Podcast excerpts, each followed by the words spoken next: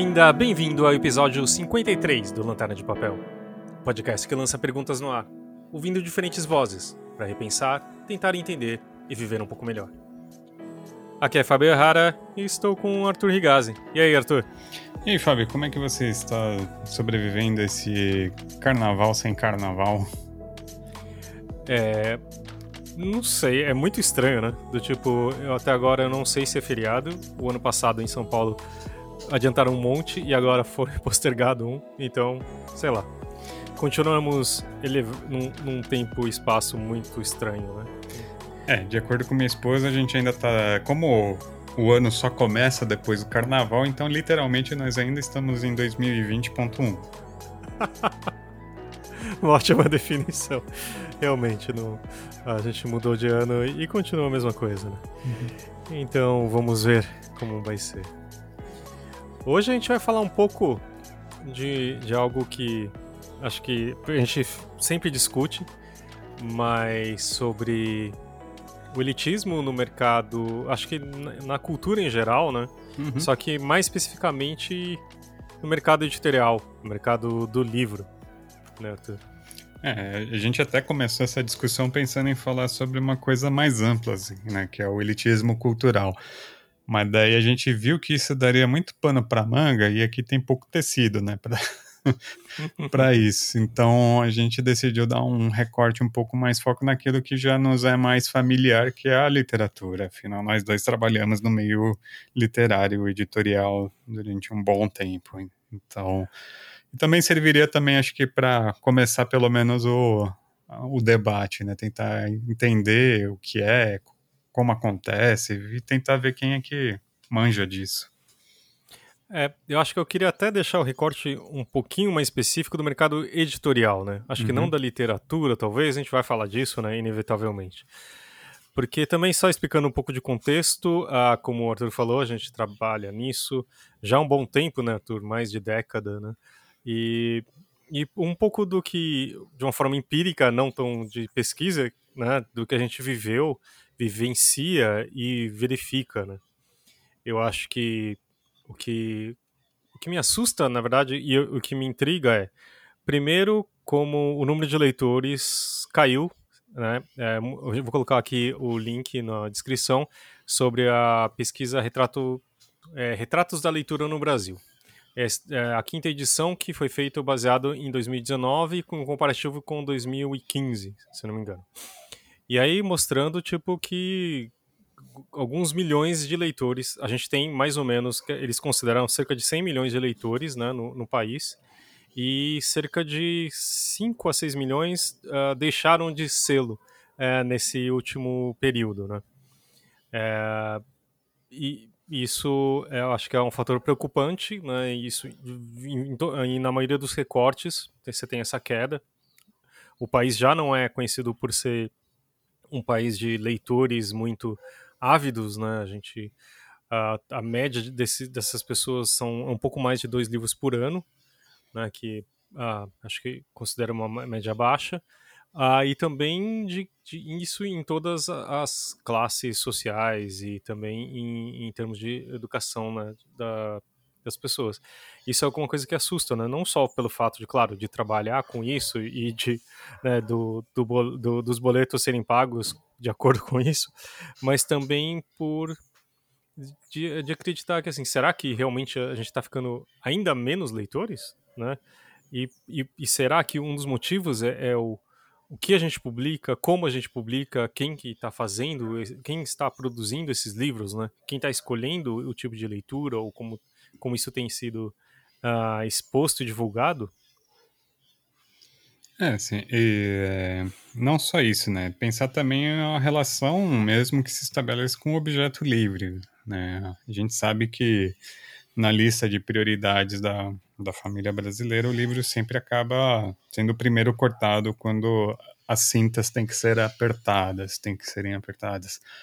É, a, o livro nunca foi considerado assim objeto essencial, né? É parte da, do material escolar, mas é justamente é parte do material escolar. É, então, se você vê que é, quando a, você vê que o número, né, a comparação com 2019, principalmente é quando se instaura a crise econômica aqui no país e a gente já vê que já eh, tem uma queda imediata.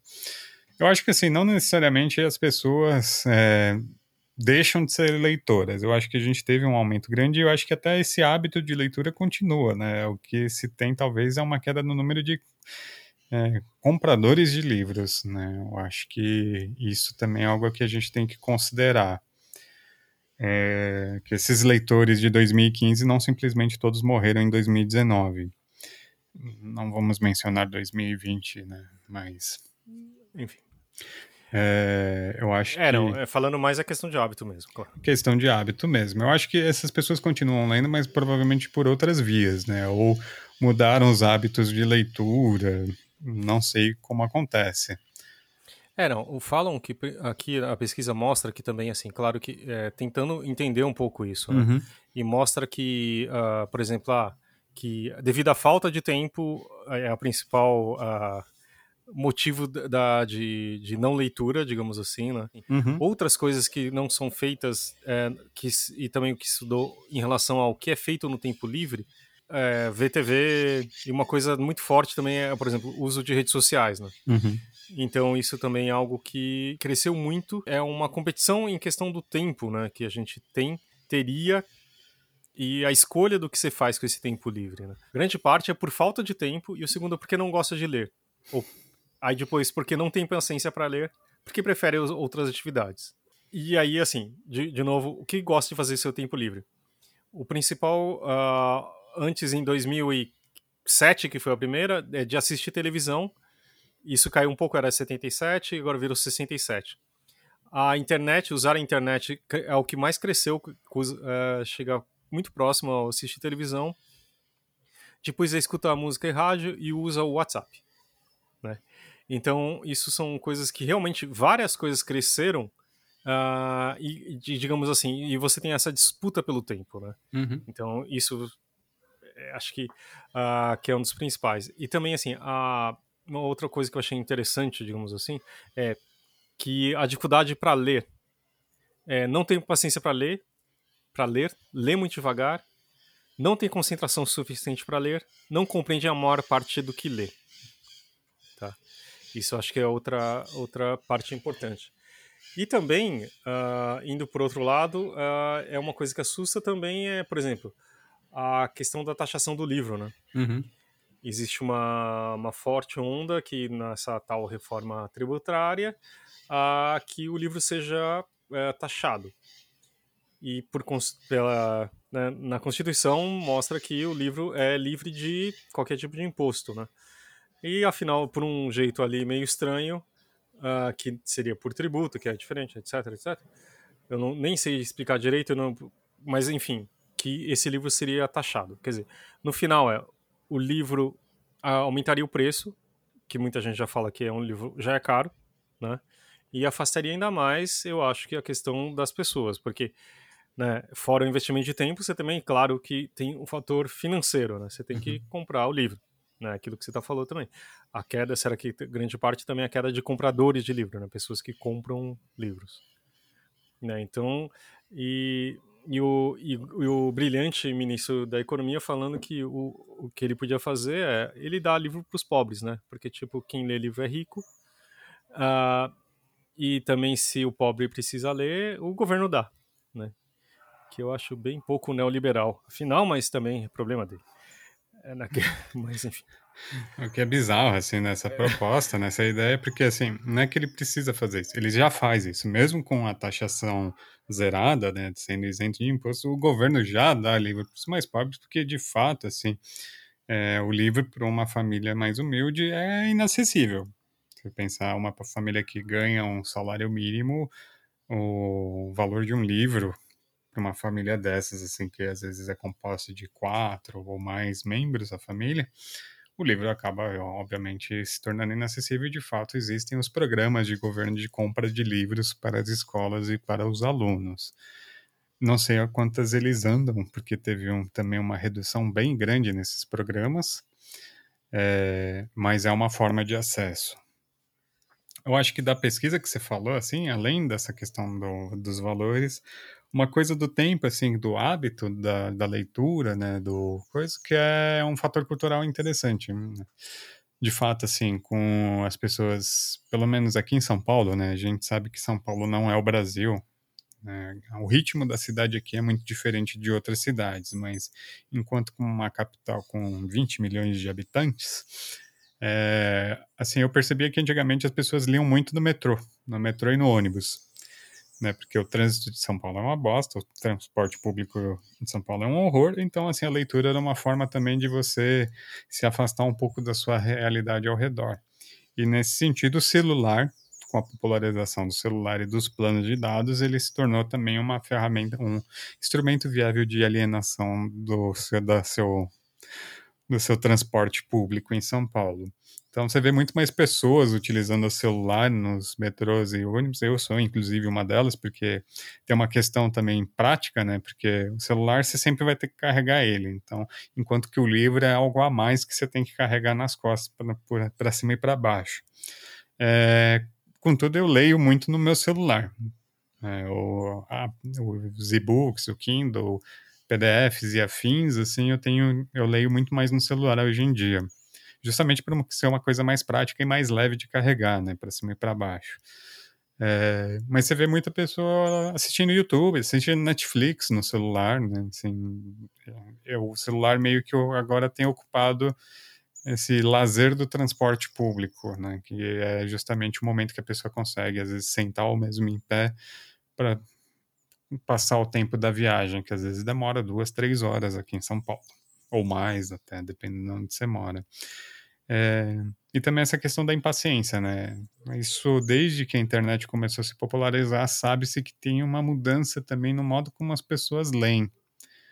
Né? Que a leitura na internet, na, a velocidade de leitura da internet é muito diferente da leitura do livro. O livro realmente, como um todo, né, assim, não importa qual seja o livro, ou mesmo um, artigo de revista, algo mais longo, ele exige uma, um outro modo de operação do seu cérebro para leitura.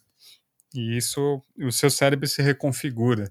Então, essa dificuldade de ler, de não ter paciência, é um, é um pouco resultado também dessa mudança de hábito. É, a gente em, em rede social geralmente fala-se muito em, em, em, peças que são menores, né? Tipo, de você. Uh, tipo, a gente acostuma com o stories de 15 segundos, ou leituras de 200 e poucos caracteres, e, e, e etc, né?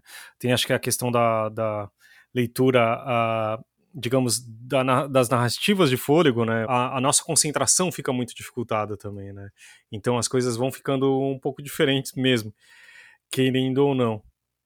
Mas eu acho que vale a gente começar a ouvir nossos convidados e convidadas para também ouvir um, ouvir um pouco sobre essa conversa, senão a gente vai ficar nós dois tagarelando uhum. sem parar. E eu acho que não é o caso, né? Vamos ouvir o primeiro a Luísa Delmônico e depois a gente já volta. Alô, pessoal. Aqui é Luísa Del Mônaco, eu sou gerente editorial da Editora Nacional e vim contribuir um pouco para essa discussão a convite do Fábio Errara, uma discussão que me interessa muitíssimo. É, acho um desafio gravar qualquer coisa sobre isso em tão pouco tempo. Acho que, enfim, é uma discussão que tem muitas frentes e rende, render, renderia horas e horas e horas de conversa, mas pronto. Como o tempo aqui é um pouco mais curto, eu vou tomar como dois pontos é, de partida aqui, considerando principalmente as figuras que atuam no mercado e a seleção e o conteúdo em si, né, do que é publicado no Brasil hoje. Vou começar pelas figuras que atuam no mercado e que ditam as regras né, do, do mercado editorial, e acho que sobre isso não tem muita discussão. Né? É uma indústria branca absolutamente elitista. E por mais que os livros que abordam temáticas sociais tão urgentes tenham ganhado recentemente o topo da lista de mais vendidos, é, os expedientes, né, das páginas de crédito, não só os expedientes, a gente sabe, né, colaboradores externos também, seguem os mesmos. Então, enfim, é claro que é uma indústria que exige uma bagagem cultural, mas eu acho que faz parte do nosso papel social enquanto editores de livro, fabricantes de livro, vendedores de livro, é, levar isso em conta e, e se preocupar em tentar de alguma forma contornar essa situação. Acho que mais do que o nosso papel é uma. Eu, eu pelo menos me sinto, e acho que, que deveríamos todos nos sentir na obrigação de, de trazer essa consciência social, que imagino que boa, boa parte, acho que a grande maioria do mercado tem, para a prática, né? Para o nosso trabalho no, no dia a dia. Um exemplo muito bobo, mas que é bastante representativo, na Nacional a gente tem publicado e tem buscado né, dar bastante voz a autores negros. É...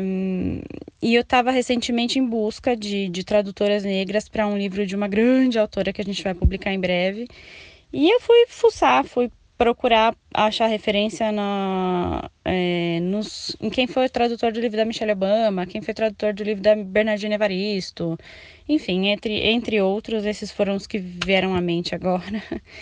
E adivinha, não preciso é, contar para vocês que seguem os mesmos nomes. É na lista ali de, de tradutores. A gente não tem tido, de modo geral, eu acho, essa, essa preocupação.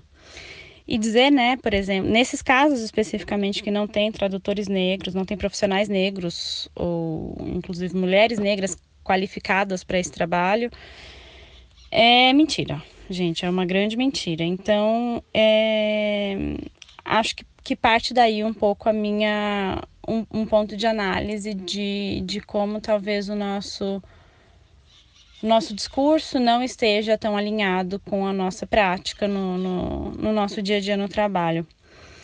É, sobre isso ainda é interessante notar como o público YA tem essa consciência enquanto consumidor e cobra dos editores, cobra mesmo, assim. É, apesar de morrer de medo, né, de, de da gente ser cancelado a qualquer momento, porque também acaba acabamos entrando aí nessa, nessa dinâmica, né, do, do, do cancelamento, que ninguém está imune.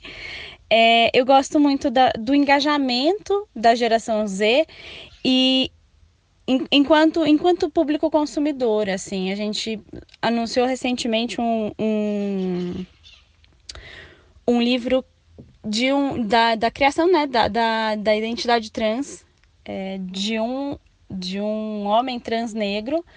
E logo que a gente anunciou, na sequência, no Twitter, as perguntas foram: quem é o tradutor, quem vai ser tradutor, como é quem vai trabalhar no livro e tal. Então, o público dessa geração, do, do IA, da geração Z, tem tentado mais atento a tudo isso e cobrando da gente uma diversidade maior. É enquanto mercado, enquanto, enquanto, enfim, empresas, nós, né, enquanto figuras que atuamos é, na, na produção de livros. Passando para os livros em si, para o conteúdo dos livros em si, eu acho que a gente já evoluiu bastante no quesito elitismo. Isso tem, obviamente, seu lado bom e, e ouso dizer, e né? A gente já fica aqui com medo de falar qualquer coisa que se interprete mal, mas acho que tem seu lado bom e seu lado ruim também. Eu vou me explicar. Eu acho que ao longo do tempo o ofício do editor mudou demais.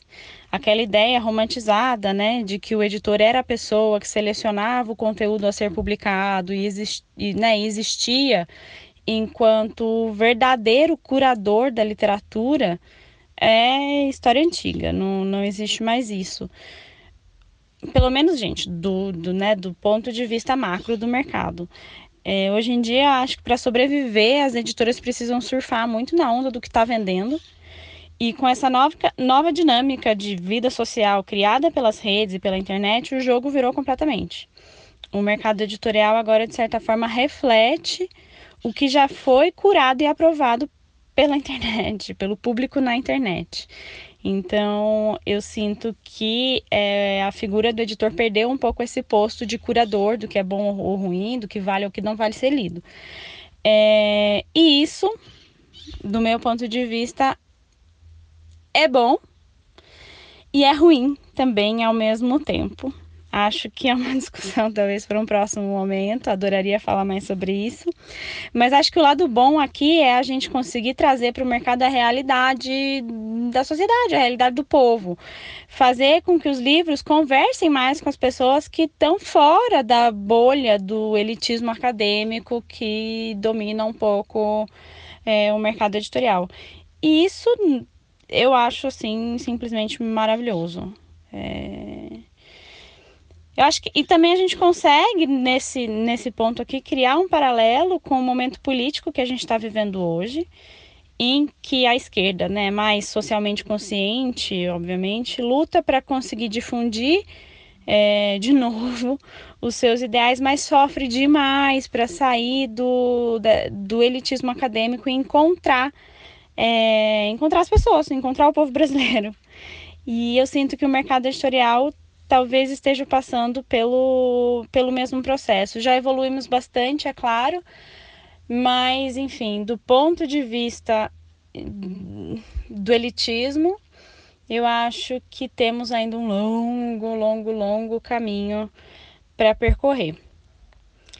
Bom, é isso. Fica aqui duas, é, dois pontos de vista que eu trago aí para essa discussão. O tempo é curto, não dá para a gente acabar discorrendo muito mais, mas eu espero ter contribuído de alguma forma e fico super à disposição para a gente continuar essa conversa em outros em outras plataformas virtuais por enquanto e quem sabe em breve ou numa mesa de bar, ou num, num evento, numa feira que a gente está morrendo de saudade, né? De encontrar as pessoas. É isso. Até já. Então, são os pontos que a Luísa levantou, acho que são importantes. É, primeiro, a, essa falta de, de diversidade se encontra na, na, dentro dos escritórios das editoras. Isso muitas vezes refletia no que era publicado. Né? Então, era de, de grande parte de homens brancos para escrito por homens brancos para o mercado branco, digamos assim, né? Isso falando em grandes linhas gerais. Isso a gente consegue perceber que nos últimos tempos isso tem mudado um pouco, né? Uhum. Você tem encontrado outras vozes, né? Ah, e também, é, mesmo nas editoras, você tem encontrado algumas exceções, né? Que, que, as regras. E você pode ter algum, alguma coisa se modificando. Porque também, geralmente, a, a, as editoras, parte delas pelo menos, você tem uma linha mais progressista, né? Que acabou se vendo, né, do tipo, a gente está buscando um mundo mais diverso, mas não faz isso dentro de casa, né? Dentro dos escritórios. É, eu acho assim que ela que a Luísa falou que é muito importante é que teve uma mudança do perfil do mercado editorial como um todo. Né? Uhum. Né? O mercado de não só o mercado editorial, essa mudança acontece, isso acontece em todos os meios de entretenimento, por assim dizer, todos os meios culturais, né? Que o, a cultura em si é um produto de consumo. Sim. É, com, a, com a internet, né? Você vê a própria televisão mudou o jeito que ela é feita, os conteúdos que ela produz, assim como também as editoras. O mercado editorial brasileiro teve uma mudança muito profunda que começou a ter um investimento mai, maior. Se viu um potencial comercial do mercado literário brasileiro, editorial principalmente. Então, assim, as editoras, de fato, aqui no Brasil, até a década de 2000, até chegando já beirando 2010, era muito voltado mesmo para um, para uma elite cultural do país né? Assim, uhum. é, de fato, assim, as editoras, com exceção dos livros juvenis que eram publicados em larga escala, principalmente para atender uma demanda escolar, gente, eu estou falando isso da minha cabeça, eu não sou pesquisador do mercado editorial, mas assim, pela minha percepção de ter trabalhado no mercado, assim, eu percebo que a tinha uma um, um, foco muito grande num público muito seleto, né? É, é, você vê assim, os livros que eram publicados, né, poucos best-sellers aqui no Brasil. Sempre teve best-sellers, sempre teve os livros espírita, né, que o pessoal faz piada, uhum. mas são sempre, sempre foram um dos mais vendidos no país, etc. É, o mercado religioso sempre foi muito importante e quase invisível. Também. Isso, ou a autoajuda também, né, que beira ali essa questão da espiritualidade também, sempre teve um, um público grande. O que se percebeu é que, na verdade, se poderia atingir um público muito maior com uma diversidade maior de livros, né? Uhum. Principalmente esses os estilos mais young adults, né? Que é, uhum. são mais populares, têm uma linguagem mais dinâmica e mais próxima justamente das outras mídias, né? Que estavam surgindo. Eu acho que de fato, assim, como tem um interesse comercial maior, eles percebem que também o livro precisa ser tratado de outra forma. Até então, assim, o livro era meio que você publicar um livro, você meio que justificava a sua existência cultural, né? Tanto é que eu uhum. lembro, assim, que teve uma fase que coisa que mais saía, até hoje sai bastante, é livro de youtuber. Uhum. É, mesmo que seja o livro ou mais. de influenciador, né? Digamos ou de assim. influenciador, ou mesmo de personalidade X, assim, uhum. do futebol. Você vê, a quantidade de jogador que tem livro publicado também é uma coisa porque é isso, o livro tinha um tem ainda, né, um prestígio muito grande. Você ter um livro publicado assim sobre você, o que você escreveu, meio que te dá uma certa um, um, certo peso, parece, dentro do, da cultura, que é ilusório, gente, convenhamos, né? Assim, o fato de você escrever livro não quer dizer muita coisa. Mas eu acho que, principalmente, uma, do ponto de vista mercadológico, o livro acaba mudando essa perspectiva do próprio objeto livre. Ele se torna um objeto de consumo mesmo cultural. Da mesma forma que cinema, série de TV ou do Netflix, uhum. acaba virando um pouco isso. Eu acho que o que tem daí que casa as coisas é a partir do momento que a gente come, o mercado começa a enxergar o livro de outra forma, você também tem uma conscientização maior de certas questões sociais e que o livro acaba acaba recaindo justamente sobre o livro como a, o que se produz, né, o que, que é publicado e quem publica, né? É, quem são essas pessoas? Essas discussões da raça, da desigualdade, dos sexos, de gênero, isso acaba é, é, precisa se levantar esse questionamento e de fato o meio editorial mesmo das editoras ele é muito branco ainda é, uhum. é, é, você vê que agora se está pensando mais sobre isso e está tentando se mudar isso, mas assim, a gente trabalhou em editoria, a gente sabe, assim, tipo, a quantidade de pessoas no editorial mesmo, no setor editorial, que quem decide mesmo quem são os livros, quais são as decisões de tradução, a maior parte sempre foi, foram pessoas brancas, né? Uhum. Enquanto que o pessoal o pessoal negro, né? Os afrodescendentes geralmente estavam mais na parte operacional da coisa. É, não. Geralmente eram brancos e homens, né? Uhum. E também que isso também agravando um pouco mais essa distorção. Eu acho que, que é importante falar também é o seguinte, que essa mudança que você estava falando, que acho que é, o virão objeto cultural, mais com um produto cultural a ser difundido, assim, eu, eu entrei na faculdade no, no, nos meados dos anos 90, né? E lá era falado assim, ah, que, que livro não é sabonete, né? Que, quer dizer, sempre teria um, um pedestal, uh, o livro era colocado em um pedestal e ele era elevado para, assim, ele é algo diferente e para pessoas especiais, digamos assim, tá?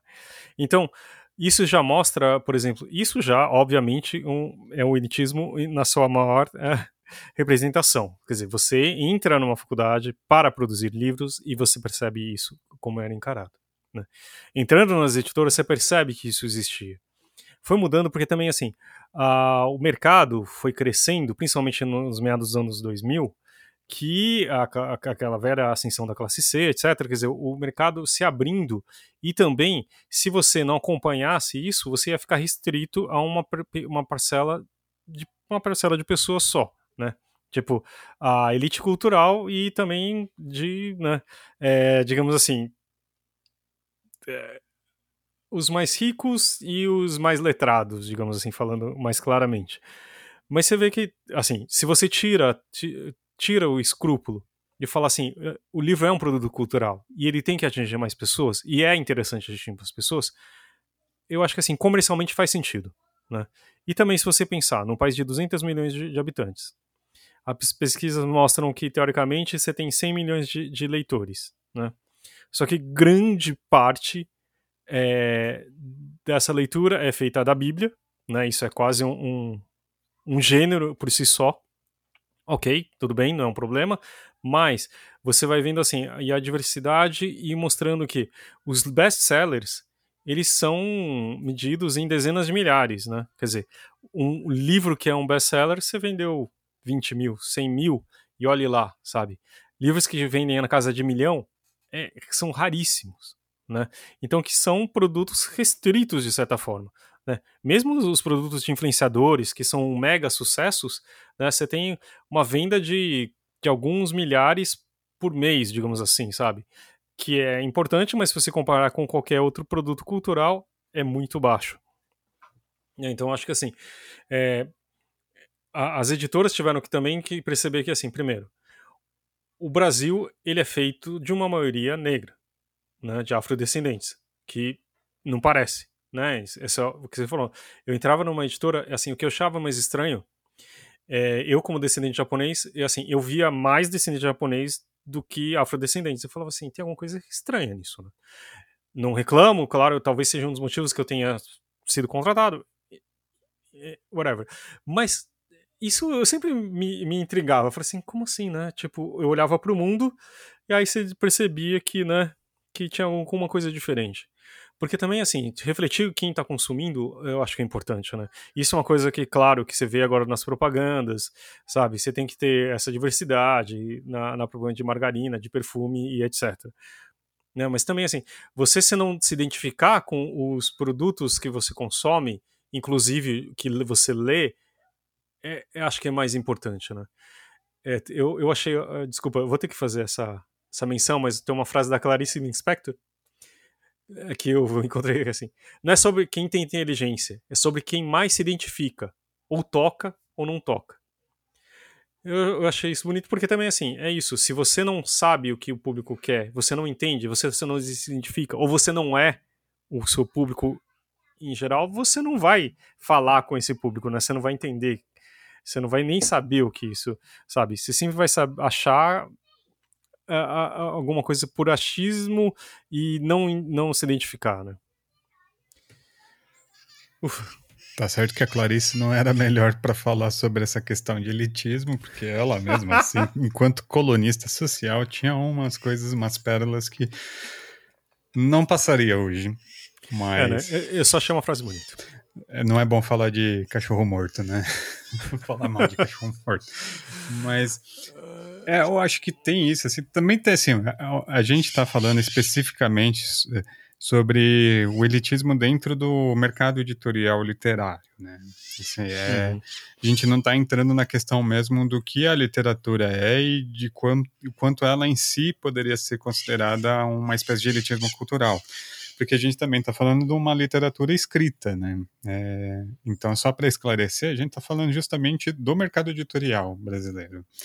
Uhum. E, assim, isso é um reflexo histórico, né? Tipo, a gente tem uma um problema histórico mesmo de as letras aqui no Brasil, assim, primeiro que o próprio processo de imprensa no Brasil foi muito demorado por conta das questões coloniais, né? Só com a vinda da coroa portuguesa que a gente conseguiu de fato ter um fôlego maior. Mas também a gente tem é, todo um Antes era proibido ter uma, uma prensa, Exatamente. Né? Uma de imprensa aqui. E mesmo assim, quando a gente tem a, a literatura, como justamente vem pela coroa portuguesa, assim, né, se torna meio problemática essa questão da facilidade. Porque se você pensar na história literária brasileira, da escrita literária mesmo, assim, você vê que os grandes nomes da nossa literatura são negros. Literalmente, Machado de Assis é o maior escritor brasileiro e, se não me engano, na minha opinião, o maior escritor de língua portuguesa do mundo, ele é negro, gente. O, e tem um processo de embranquecimento dele justamente por causa que dentro do meio literário se tornaria inaceitável uma figura dessas, né? Porque a literatura durante muito tempo foi algo destinado somente às elites, mesmo porque é a alfabetização no Brasil também tem um problema histórico, né? Que daí já envolve os, a história da educação no país. Então, assim, é uma série de problemas que acabam se imbricando, e agora, com isso, é, é, sem dúvida, graças a mudanças de políticas educacionais que ocorreram ao longo, principalmente, do século XX e XXI, que permitiram que as pessoas também tivessem acesso à alfabetização, né? Então também uhum. assim, eu acho que tem essa questão. Eu acho que talvez é uma pergunta que o mercado editorial tenha que se fazer e que está se fazendo numa certa medida ao tentar colocar uma maior representatividade tanto dos produtos que ela oferece no mercado quanto do, das pessoas que participam do processo editorial. E outra também pergunta que eles precisam fazer é o quão o nosso objeto é acessível. Uhum. É, assim, eu acho que de fato, assim, o, é, produzir um livro é caro no Brasil. Isso uhum. sem dúvida. Eu já, eu já fiz livros, eu sei o que é uma planilha de custos de um livro no Brasil, é muito caro. Isso, assim, o, o, o livro, na, quando chega na prateleira, assim, aquele valor que eles estão cobrando, não é porque ah, precisa um, gerar lucro da, da editora. Também, mas assim, o custo dele é, meio, é bem alto mesmo. Assim, tem um problema de distribuição todo que a gente já discutiu, é, mas também assim é ver o quanto se torna viável outras formas de acesso à literatura, né? É, eu acho que tem os projetos, por exemplo, de literatura periférica, que eles tentam justamente trazer isso mais próximo, mais acessível para essas pessoas, mas também tem uma questão pública mesmo, que é do governo. Sim, as bibliotecas, a própria escola, né, as compras governamentais se tornam importantes, elas geram outro problema né, para o mercado editorial brasileiro, mas, por exemplo, assim, os, os nossos aparelhos culturais, a acessibilidade que eles têm para a população. Gente, assim, livro sempre foi caro no Brasil, nem por isso as pessoas não liam, elas iam na biblioteca. E também tem esse aspecto, né, que o Fábio já falou no começo da pesquisa, que as pessoas não têm tempo, gente. A pessoa trabalha oito, faz oito, nove horas de turno, tem uma viagem de três horas para chegar em casa, quem é que vai pensar em passar na biblioteca? Mesmo porque ela já está fechada normalmente na hora que a pessoa sai do expediente. Sim. É, não, tem, eu acho que o grande, e grande parte do custo é, eu acho é de como a estrutura é feita e também pelo fato de a gente quando vai produzir um livro, a famosa tiragem é muito baixa, né? É. Você produzir qualquer produto que, que beira mil exemplares ou, sabe, mil produtos iguais, qual você fazer, sabe, uma borracha, um lápis que tem essa, uma nível de produção tão baixo, o custo unitário é muito alto, né? Então esse é um dos motivos também, né? Claro que a esperança disso, de você resolver uh, com e-book, com livro digital e com audiolivro, que são produtos digitais, isso possa ser ajudado. Não é uma realidade ainda, né, e talvez nunca seja, mas é um dos problemas, né? Então, assim, você produz para um mercado muito pequeno. Então, assim, você imagina que você vai fazer um livro que seja super importante, etc. Mas você vai fazer 3 mil daqueles, que é uma tiragem básica, que às vezes até é menor que isso. O livro vai ficar, assim, sabe, de, de 50 a 100 reais. Que particularmente, claro que é caro, mas assim, comparado com a pipoca do cinema, uhum. eu acho que fica viável, né? Se uma, cada pipoca que você compra no, numa rede de, de, de, cinema que quando a gente ia, é o preço de um livro, mais ou menos. Né? Acho que vale a gente ouvir agora o André Golo, também, nosso amigo aqui do podcast, sobre um pouco da, dessa questão. Respondendo, tentando responder essa pergunta, né, é, ou essa provocação que o programa está fazendo aí sobre uh, se o mercado editorial é elitista, se a literatura é elitista e tal.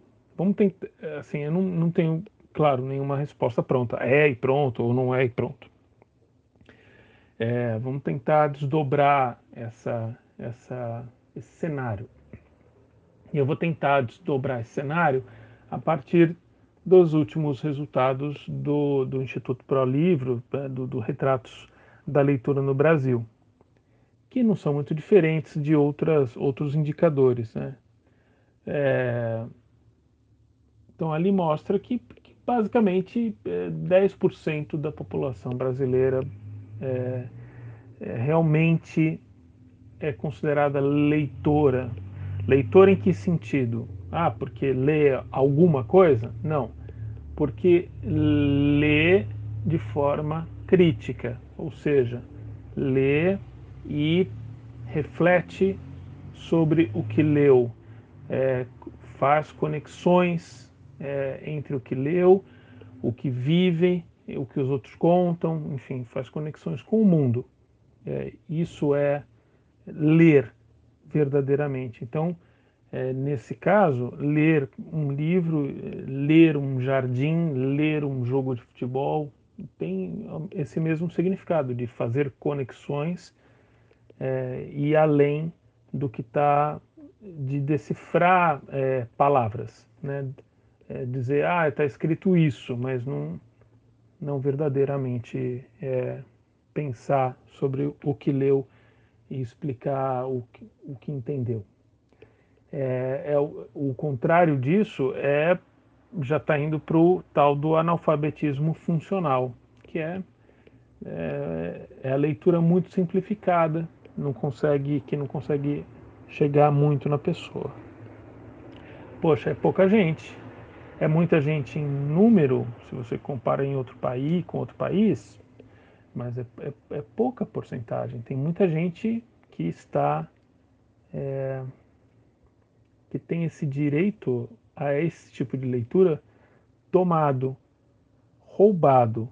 Roubado por quem? Isso é complexo, né? Mas é roubado, é, né? Todos nós somos ladrões de nós mesmos nesse sentido. É, então, poxa, quem é que está apto a aproveitar uma, algumas das, das consideradas grandes obras, grandes obras da literatura mundial e brasileira incluída? É, poucas poucas é, pessoas por causa disso, né? desse número, desse, desse acesso. Falta esse acesso, esse incentivo a nós todos que leiamos de forma crítica. Pô, isso está em tudo. É o leitor que define a literatura, é o, é o leitor. A, a literatura só acontece é, nesse contato com o leitor. O jornalismo mesmo, é, quem é que faz o jornalismo? Jornalistas? Ou são as pessoas que recebem as informações, de, de que forma elas recebem as informações? Ah, o jornalismo é raso, o jornalismo é ruim. Será que não é essa recepção que tá, que é, que não empurra, que não puxa mais de, de, do jornalismo, né? É, como é que é essa conexão toda? Não tenho certezas do que eu estou dizendo, só, são indícios. É, eu não acho que, que o mercado editorial seja elitista. Qual é o contrário?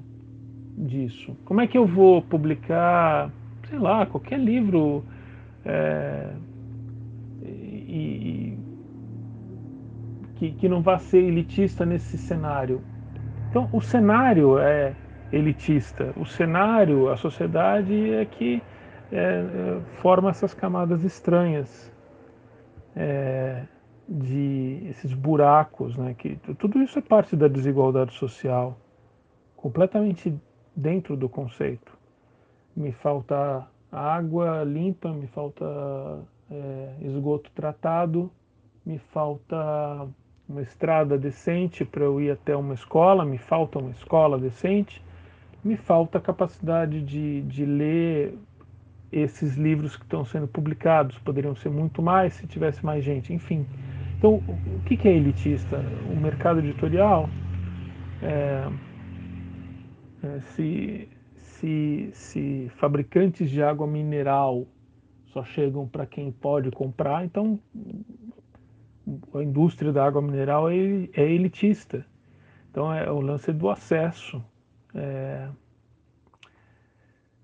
e, enfim, eu acho que isso é, teria que ser corrigido de maneira muito intensa com grandes investimentos em educação, na formação de professores. É, sim, eu tenho uma utopia. Minha utopia é uma economia de guerra, né, que aí se fala aí. Só que a guerra é contra, contra essa falta de acesso. Então, poxa,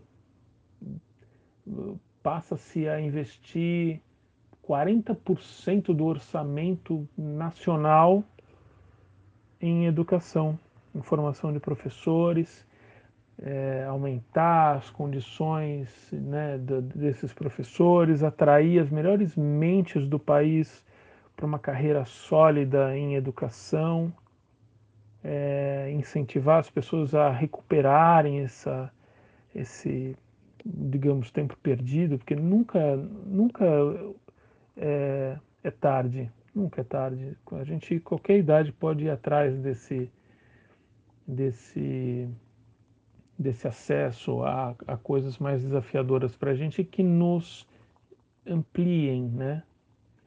É, eu acho que, que isso, essa leitura de mundo, novamente, o que, que é a leitura de mundo, né? É, essa leitura, essa capacidade de leitura é se eu sou um jardineiro e, e olho o meu jardim eu, e consigo ler o jardim verdadeiramente, eu vou fazer conexões com o mundo em redor, fazer conexões é, com a situação do clima no planeta. Eu vou, eu faço conexões, eu leio aquele jardim. Então, ler um livro, né, as palavras ali num, num livro, é, é isso, é fazer conexões e tal.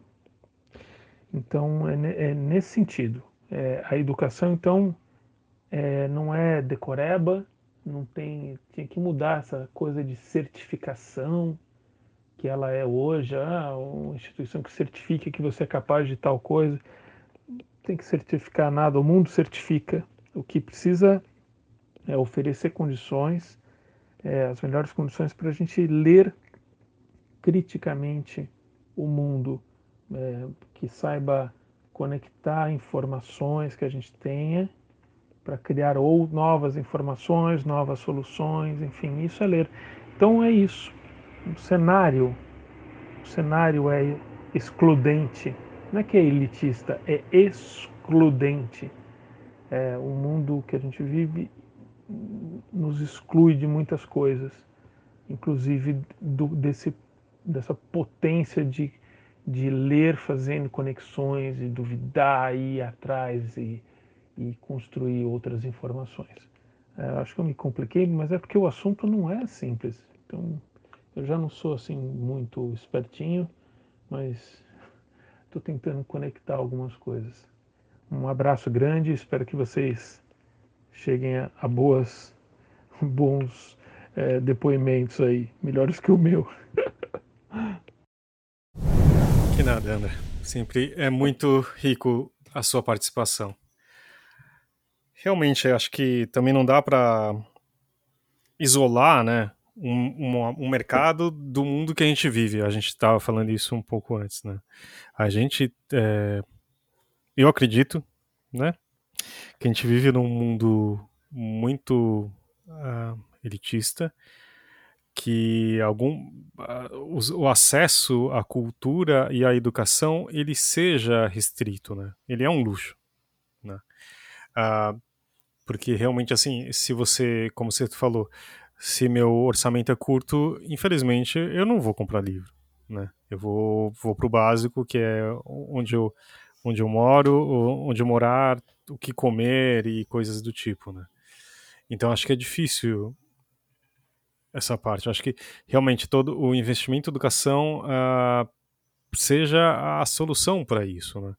Porque não adianta também a, a questão do, da da leitura funcional ou não, sabe, de, dessa leitura mais profunda, eu acho que, que é interessante também, né? Porque é, qual, qual, o quão eu preciso ler para entender, entre muitas aspas, ou uh, me divertir com Machado de Assis, sabe? Acho que assim, tem uma questão também que é que é um problema que nem o Machado de Assis mesmo, né? Já que você falou nele, eu acho que o Machado, por exemplo, ele é um autor acessível. Ah, uhum. Não talvez os romances dele, porque o Machado daí tem uma questão assim que quando os romances do Machado são uma coisa muito específica, mas que nem as, os contos e as crônicas do Machado são coisas fabulosas e deliciosas de ler. E não são, não tem uma complexidade é, é, que na linguagem que torne ela difícil. Não é isso, não é essa a questão. Mesmo os romances, assim, é, você consegue ler o Machado e entender o que ele está dizendo assim claramente. Eu acho que tem uma pátina que se criou em cima do Machado justamente de se tornar o grande autor da língua portuguesa e se tornar assim uma coisa hum, impossível de ler. É que é que é muito triste, né? Alguém, acho que acho que foi o Felipe Neto, Felipe, um desses youtubers, o Felipe Neto, acho Neto. que é. Felipe Neto. Que, que, falou que Machado de Assis não devia ser ensinado na escola. Uhum.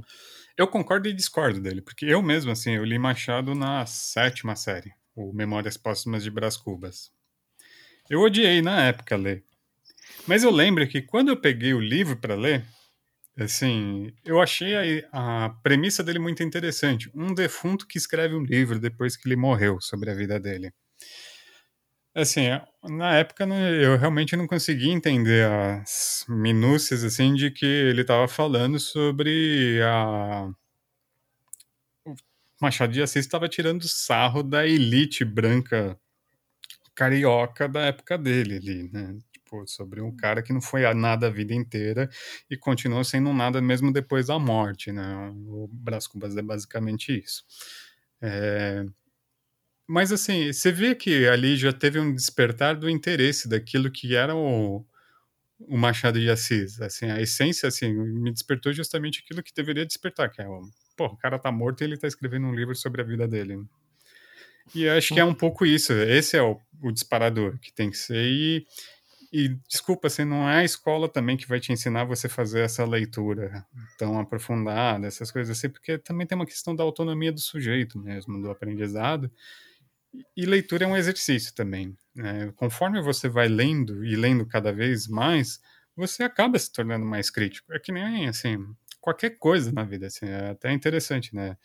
É, futebol, por exemplo. Meu pai, assim, ele jogou futebol muito tempo até estourar os joelhos e ele era um excelente crítico de futebol. Por quê? Ele conhecia aquilo, de tanto praticar, de tanto assistir, de tanto procurar correr atrás.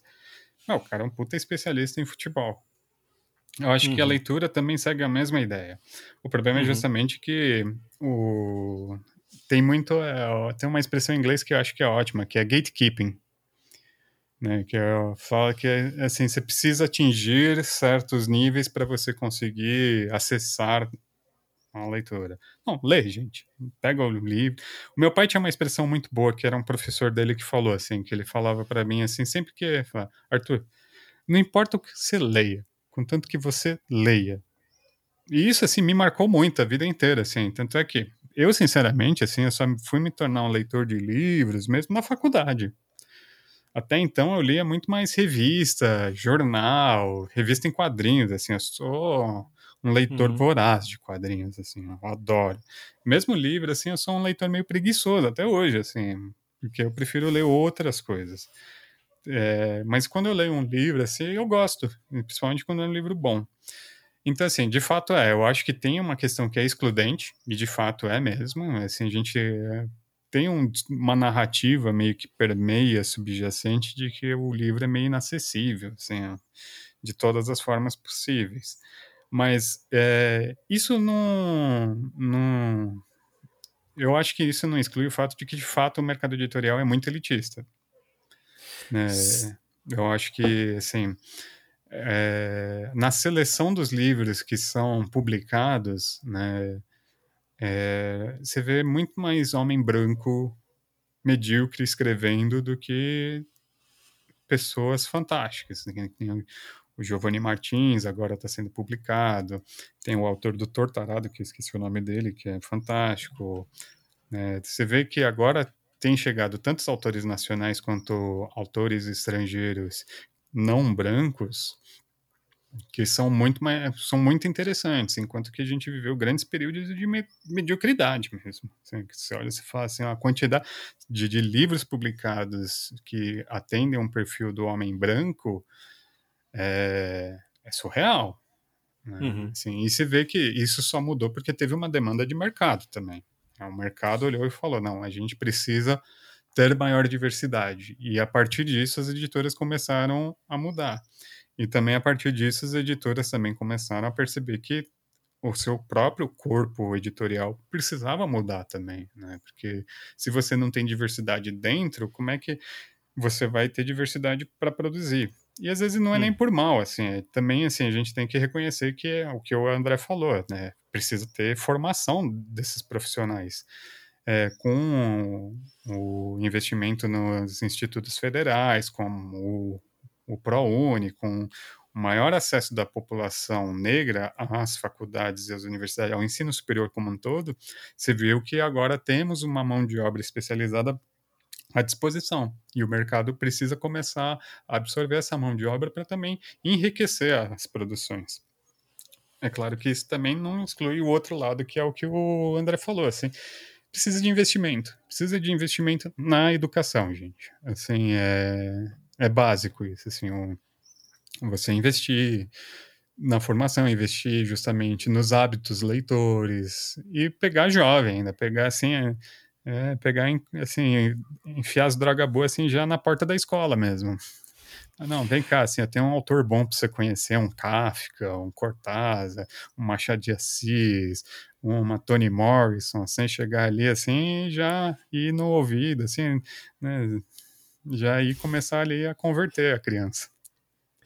Mas sabe que é uma das coisas da, da, da, pesquisa que falam, que eu acho que é interessante, tem uma parte que é muito importante, que acho que é 5 às 11, posso estar enganado, que é o que sempre cresce e é o que dá esperança, uhum. né?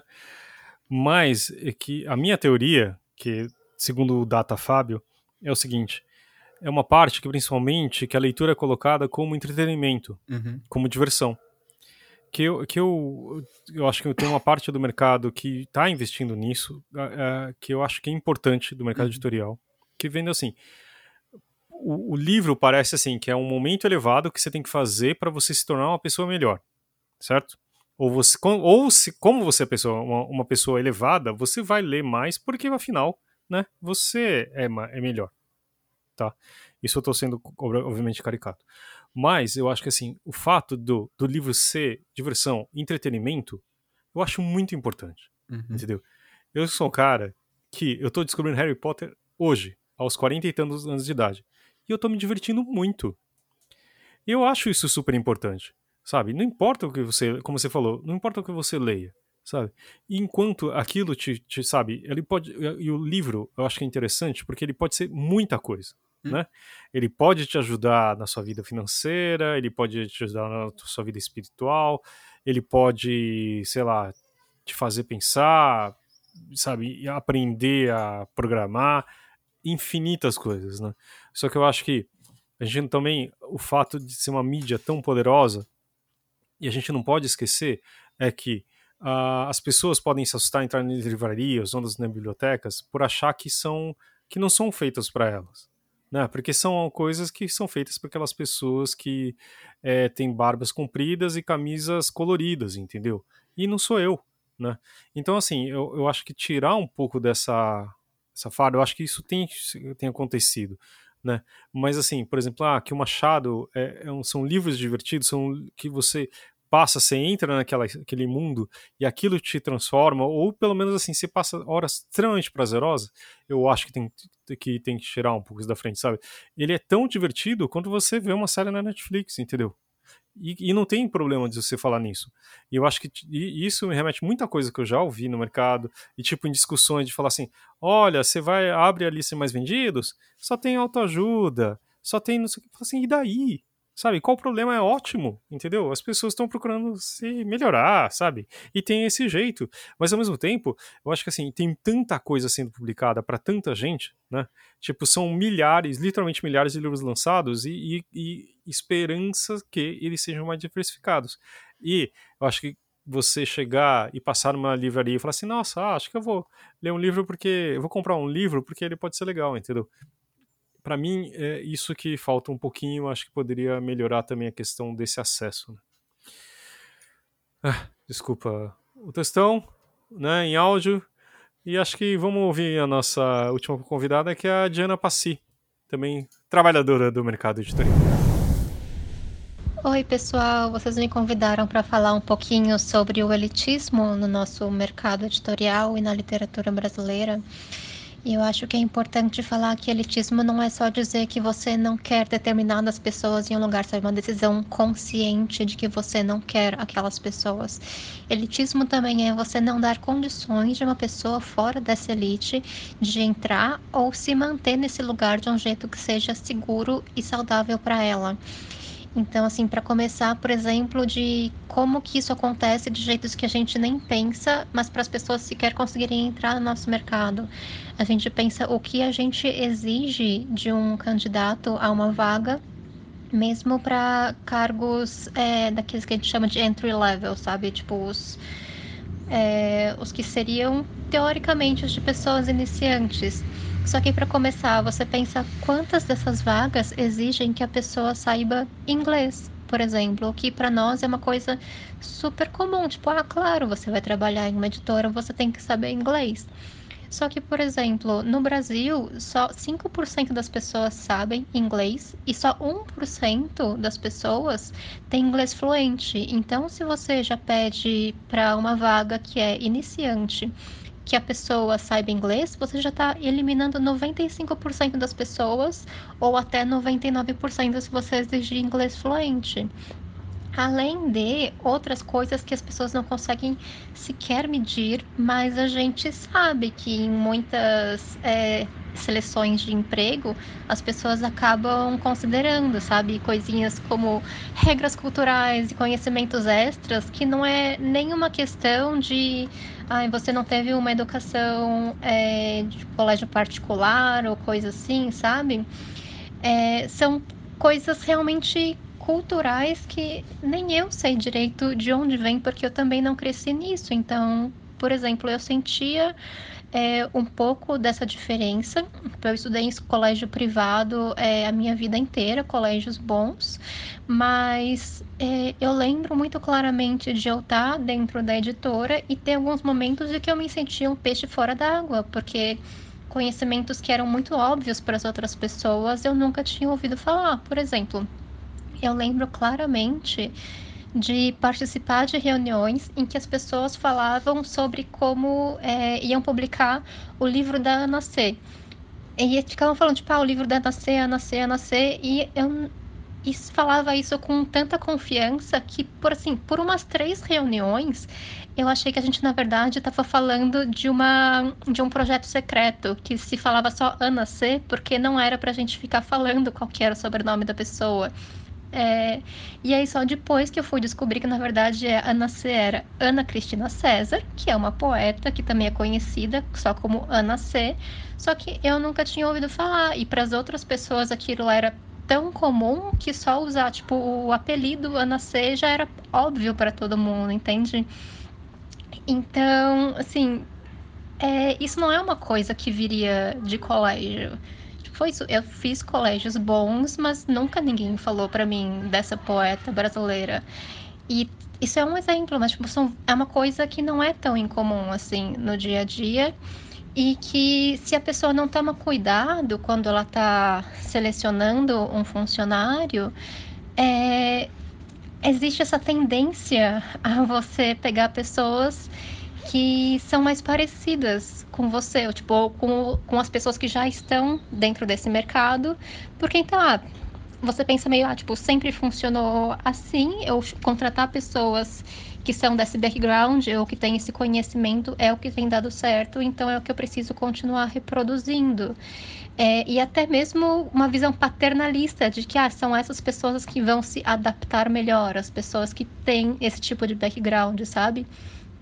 O que não é realmente uma realidade, sabe? É uma coisa que você precisa começar a questionar, tipo, é, primeiro de por que, que você acha que isso é tão importante assim e quais são as pessoas que você já está eliminando de cara por causa disso. E, enfim, outro, outro empecilho de por que, que o nosso mercado acaba sendo elitista. Porque é um mercado que envolve muito trabalho gratuito, seja como escritor, designer ou tradutor você acaba tendo que passar horas e dias e meses aprimorando suas habilidades sem ter realmente uma expectativa de retorno financeiro, sabe? É, como escritor, você tem que, tipo, escrever contos e livros que nunca vão ser publicados até estar realmente bom o suficiente para conseguir um contrato com alguém. É, o tipo o designer tem que tipo fazer capas sozinhos até para criar um portfólio, sabe? E aí você pensa quem realmente é, tem esse tempo, sabe, de fazer um trabalho em que você não tem uma expectativa de retorno. É, é a mesma coisa para o inglês, sabe? Por que, que para nós é tão comum exigir inglês para qualquer vaga? Mas você pensa, quem que realmente pôde estudar inglês? Quem que realmente é, pode é, passar horas em uma semana fazendo um trabalho que não vai resultar em, em dinheiro no final do mês, sabe? É, quem são as pessoas que puderam terminar é, o colégio, depois terminar o, a faculdade sem ter que se preocupar com complementar a renda da casa, sem precisar estar tá trabalhando junto, sabe? E aí então ter esse tempo para ficar lendo vários livros ou para fazer o curso de inglês, mesmo que você consiga um curso gratuito, que não é fácil, sabe?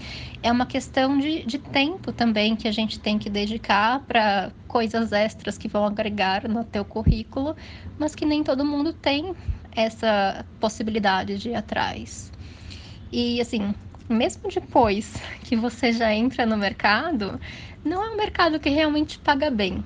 E é uma coisa meio aceita que eu acho bizarra, que mesmo se você tiver um trabalho CLT, você vai ter que fazer filas para complementar a renda.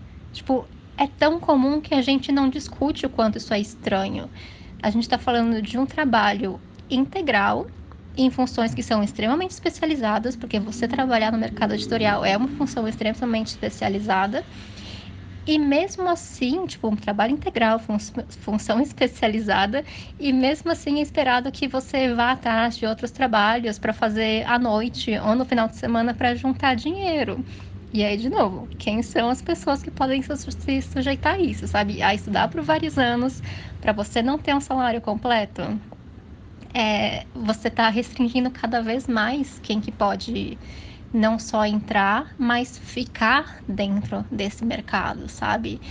E aí o resultado disso é que você tem um mercado que é muito homogêneo, que tem pessoas com formas de pensar muito parecidas umas entre as outras e que tende a falar só para ela mesma. É, eu acredito que, em parte, o problema que nós temos no país de poucas pessoas serem de fato leitoras vem muito disso, de você ter um grupo muito homogêneo decidindo o que é bom ou não. E, assim, é, eu trabalho com a parte de seleção de livros, é, para serem publicados e com a divulgação deles. Então, tipo, as duas pontas, quando eles estão entrando na editora e quando eles estão saindo. E eu vejo como essa homogeneidade das pessoas de pensamentos é um problema. É, quando as pessoas são tão parecidas assim, é difícil você reconhecer que um livro pode ser bom, mesmo que não seja para você, sabe? Tipo, você cria essa ideia, esse fantasma do livro que é que é bom não é só porque é você, tipo, não é sua opinião, ele é factualmente bom. E você acaba chegando nesse fantasma do livro bom porque todas as pessoas ao seu lado também concordam. Então, para você, aquilo não é uma opinião, aquilo é um fato. E isso acaba trazendo vários problemas nos tipos de livros que são lançados, sabe? E, então, eu acho que isso acaba tornando difícil é, que as pessoas entendam que um livro pode ser bom e ele pode não ser para você. Entende? Tipo, um livro pode ser maravilhoso e ser muito importante para as pessoas e agradar muitas elas, mas ele não é para você, tipo, você não é uma dessas pessoas. E isso não significa que o livro não é bom, não significa que o livro é inferior, sabe? Tudo bem, você, contanto que você entenda que nem todos os livros são para você, e isso também na parte da divulgação. Como é que você vai conseguir fazer esse livro chegar no público certo se você não tem ninguém desse grupo dentro da sua equipe? Se você não sabe de verdade como que essas pessoas, do que, que essas pessoas gostam, é, onde elas estão, como elas escolhem o que elas vão consumir, sabe? Então é isso. Se você tem um grupo muito homogêneo lá dentro, ele acaba acreditando que algumas coisas são a verdade, se algumas coisas são absolutas, quando elas na verdade não são, e elas acabam produzindo, tipo, a produção desse mercado também acaba sendo muito homogênea no final. Então, eu acredito que isso é um, um grande problema do nosso mercado, que acaba ditando como que é a literatura publicada no nosso país. E vocês perguntaram assim de quais são as minhas sugestões para melhorar essa situação, né? Assim, eu acho que é, é uma pergunta de um milhão de dólares, assim, claro que é, muito do que eu elaborei aqui são problemas estruturais. Então, não é uma coisa que só só o mercado editorial sozinho vai resolver, mas eu acho que seria primordial para o mercado literário entender que você trazer pessoas diferentes não é uma acomodação que você está fazendo. Na verdade, é uma coisa que vai te ajudar. Tipo, vai ser melhor para tua empresa, para a literatura que sai e para suas vendas no final do mês, se você tiver pessoas com backgrounds e opiniões diferentes, com vivências diferentes. Eu acho que para o nosso mercado que está sofrendo tanto hoje em dia, seria muito importante aprender que uma parte da, das melhorias provavelmente está em perceber que não dá mais só para ficar jogando sempre para o mesmo time e que você é, abrir os olhos e perceber que existem outros grupos também é, e que se você trazer eles para dentro do que você está publicando vai ajudar, na verdade. É isso. É, Jana sempre precisa das suas falas. Uh, realmente acho que é importante é meio a gente sair do próprio umbigo, né? Principalmente de quem é, decide né, o que está sendo publicado e, e, achar que também sair de um pouco de um clubinho, né? De das mesmas pessoas. Claro que a gente está falando de uma realidade pequena, talvez de uma parte do mercado editorial, mas eu acho que, que é um pouco disso também. É, acho que está aberto a outras pessoas e posições e leituras e outras visões. Eu acho que é uma das principais coisas de, do trabalho de um editor em geral, né? Você tem que estar sensível a, essas coisas.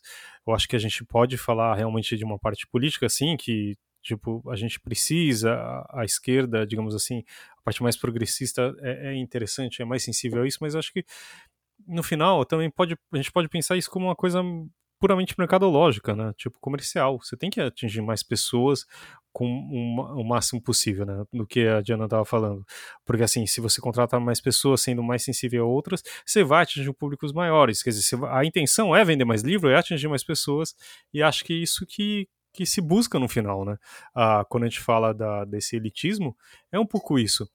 Não é que é, eu acho que isso tem que ser quebrado, né? As pessoas têm que acho que é, eu gostaria que as pessoas sentissem tipo isso que eu estava falando antes de, de, elas ficarem felizes de ler um livro ou de, de mexerem com ela de certa forma né de, de serem tocadas eu acho que quanto mais isso acontecer melhor né? Uhum. Eu acho que a Diana tocou num ponto importante também, né? Como também o próprio mercado editorial, ela acaba restringindo as pessoas que podem participar deles, uhum. né? Que ela falou, é muita mão de obra gratuita, né? Você trabalha de graça. É... E também, assim como o, o mercado editorial, né? Justamente, principalmente aqui no Brasil, ele é controlado por pessoas brancas, né, que são as uhum. detentoras justamente da, do capital inicial para você fundar e manter uma editora num país justamente que tem um mercado editorial muito restrito. É, a gente falou muito sobre essa questão.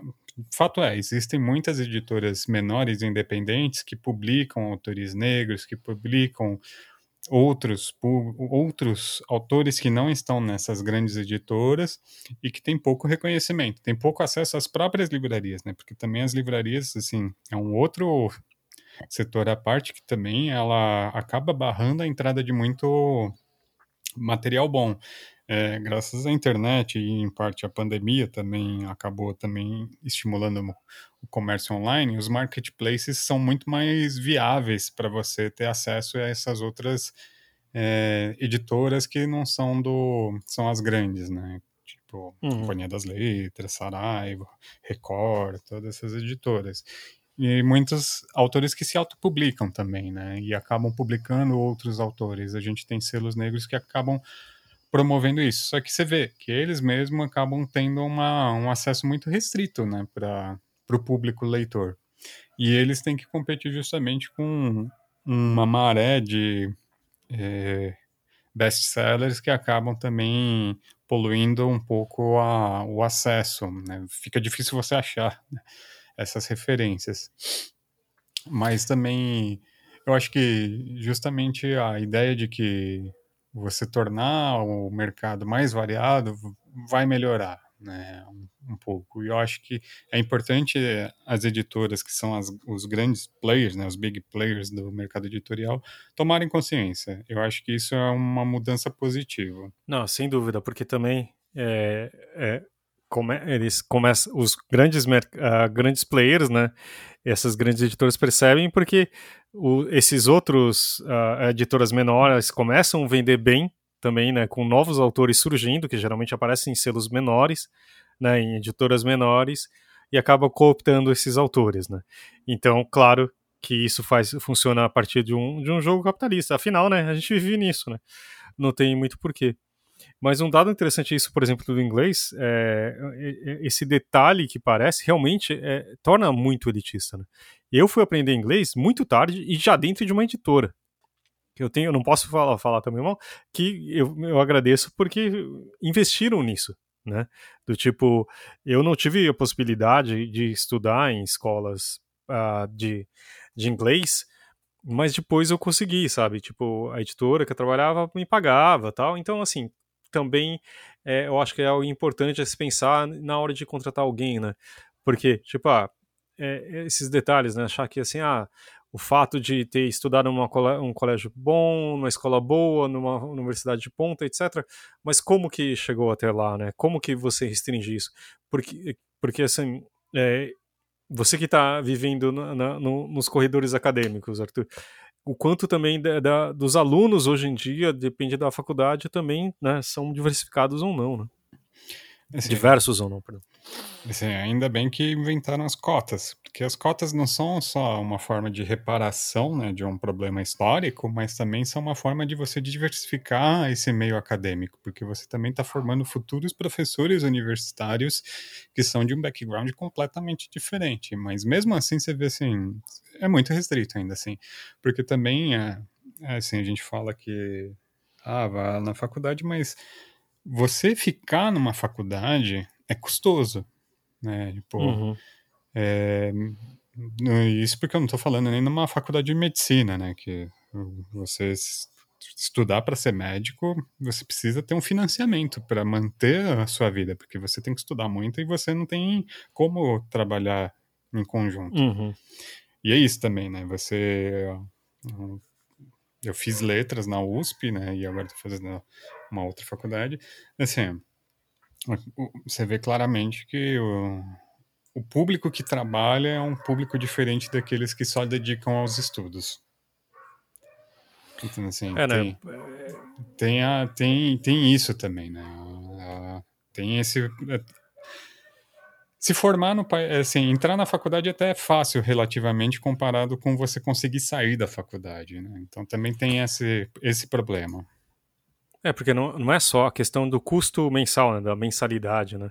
Uhum. É questão também de você abrir mão desse tempo para você ganhar um salário, é. né? E aí, e também que no final você chega no, na, na faculdade, uh, no trabalho, no mercado de trabalho, como ele já não falou, também é um mercado que paga muito mal, né? Então, assim, o que você mais vê também é muita gente jovem que depende não, não, não, não só de si para se manter, né? Ou se fazendo em frilas infinitos, né? Então, assim, como se manter nisso, né? Desde a faculdade até você criar uma bagagem, como você se tornar um escritor e se se tornar financeiramente viável. Né? Uhum. Então realmente não é uma algo simples e também, né? Tipo nem tudo disso é valorizado no final. Né? Nossa, hein? A gente está quebrando recordes de, de, de, tempo de programa, mas acho que a gente é, falou e, bastante. E convenhamos, a gente nem chegou nem ao cerne da questão ainda, assim. A gente poderia debater muito mais e a gente poderia trazer muito mais vozes para esse debate. Né? Uhum. Sem dúvida. Tinha, a gente até convida outras pessoas que não puderam, mas poderiam enriquecer mais e mostrar outros pontos de vista, né? Que a gente só arranhou um pouco. Aliás, assim, é, aproveitando, né, já que é o tema esse, assim, a gente futuramente poderia até fazer um episódio sobre essas leituras, né, que indicações de leituras que não sejam do tão elitistas, por assim dizer. Mas também acho que agora hoje eu vou fazer um pedido para quem estiver ouvindo fazer suas indicações de livros para a gente ler, que fujam dos padrões brancos, másculos, né? Muito bom.